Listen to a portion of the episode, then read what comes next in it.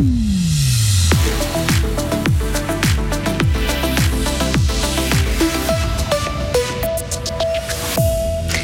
Personne ne sera poursuivi suite au décès d'une patiente devant les urgences de Tavel, mais des lacunes d'organisation sont pointées du doigt.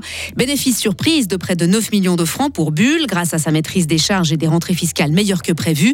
Le Narrenchief, un livre vieux de 500 ans, de retour à Fribourg grâce à deux décennies d'enquête. Il va pleuvoir, il pourra tenir aussi, maximum 21 degrés aujourd'hui. Heureusement, le beau temps est de retour demain déjà. Nous sommes mardi 23 mai 2023.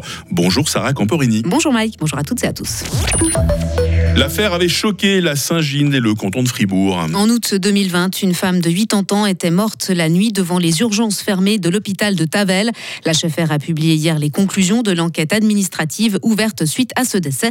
Vincent Douce. Même si les urgences de Tavel avaient été ouvertes, la patiente serait décédée. C'est la principale conclusion de cette enquête administrative. Les urgences de Tavel étaient fermées à l'été 2020. Une fermeture pour pouvoir envoyer du personnel à Fribourg et renforcer les effectifs sur le site de l'HFR à Villars-sur-Glane. L'objectif était de pouvoir faire face à la pandémie de coronavirus et à l'afflux de malades. Pour l'HFR, cette fermeture avait été annoncée de manière adéquate, mais il y a deux bémols quand même. L'HFR concède que cette annonce a pu être noyée dans le flux d'informations au sujet de la pandémie et aucun groupe de travail spécial n'a été formé à l'occasion de cette fermeture des urgences la nuit. Les responsabilités n'étaient donc pas clairement communiquées Trois ans après les faits, le ministère public décide, lui, de ne pas entrer en matière.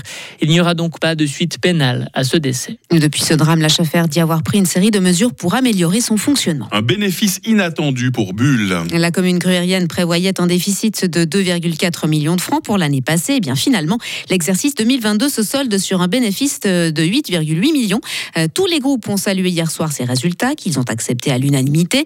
Mais comment expliquer cette différence de 11 millions de francs entre les chiffres rouges et les noirs.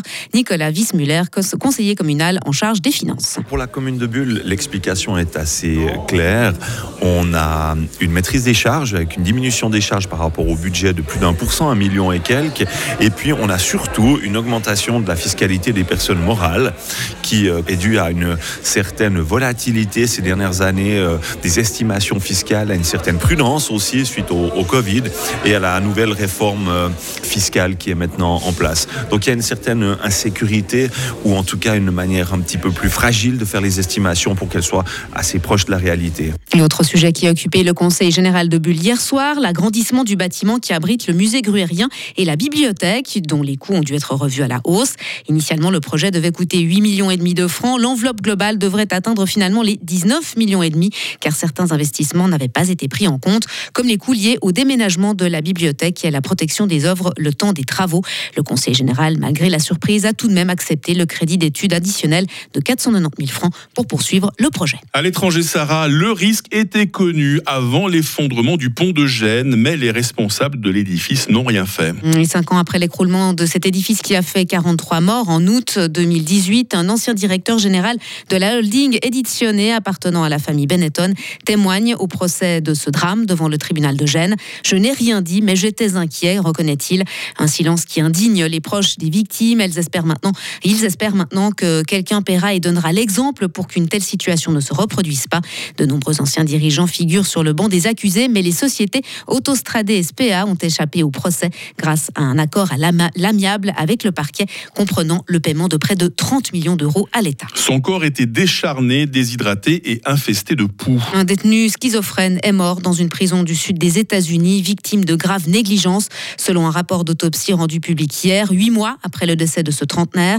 Laissé sans médicaments pendant vraisemblablement plus d'un mois et dans un état de saleté indicible, le jeune homme était incapable de manger, de boire ou de se laver sans traitement. L'avocat de sa famille réclame des comptes, mais à ce stade, aucune plainte n'a été déposée.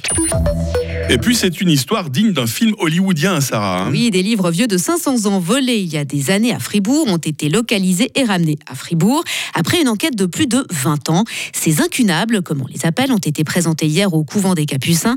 Parmi ces livres, il y a le Narrenschiff, un ouvrage extraordinaire.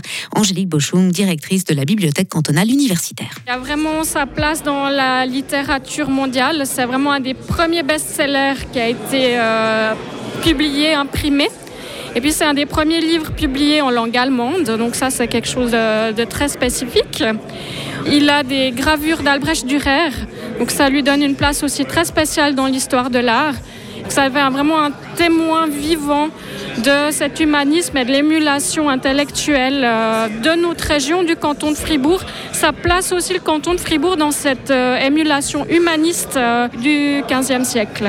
Et hier, ces livres ont été présentés à l'ambassadeur des États-Unis en Suisse. Il pourrait jouer un rôle pour amener d'autres de ces livres anciens qui se trouvent toujours aux États-Unis. Livre ancien, livre moderne, j'imagine que vous adorez bouquiner vous-même. J'adore, je lis tout, énormément. Tout comme nos auditeurs, vous vous en rendrez compte très vite dans la question du jour. Il est 8h06. Retrouvez toute l'info sur frappe et frappe.ch.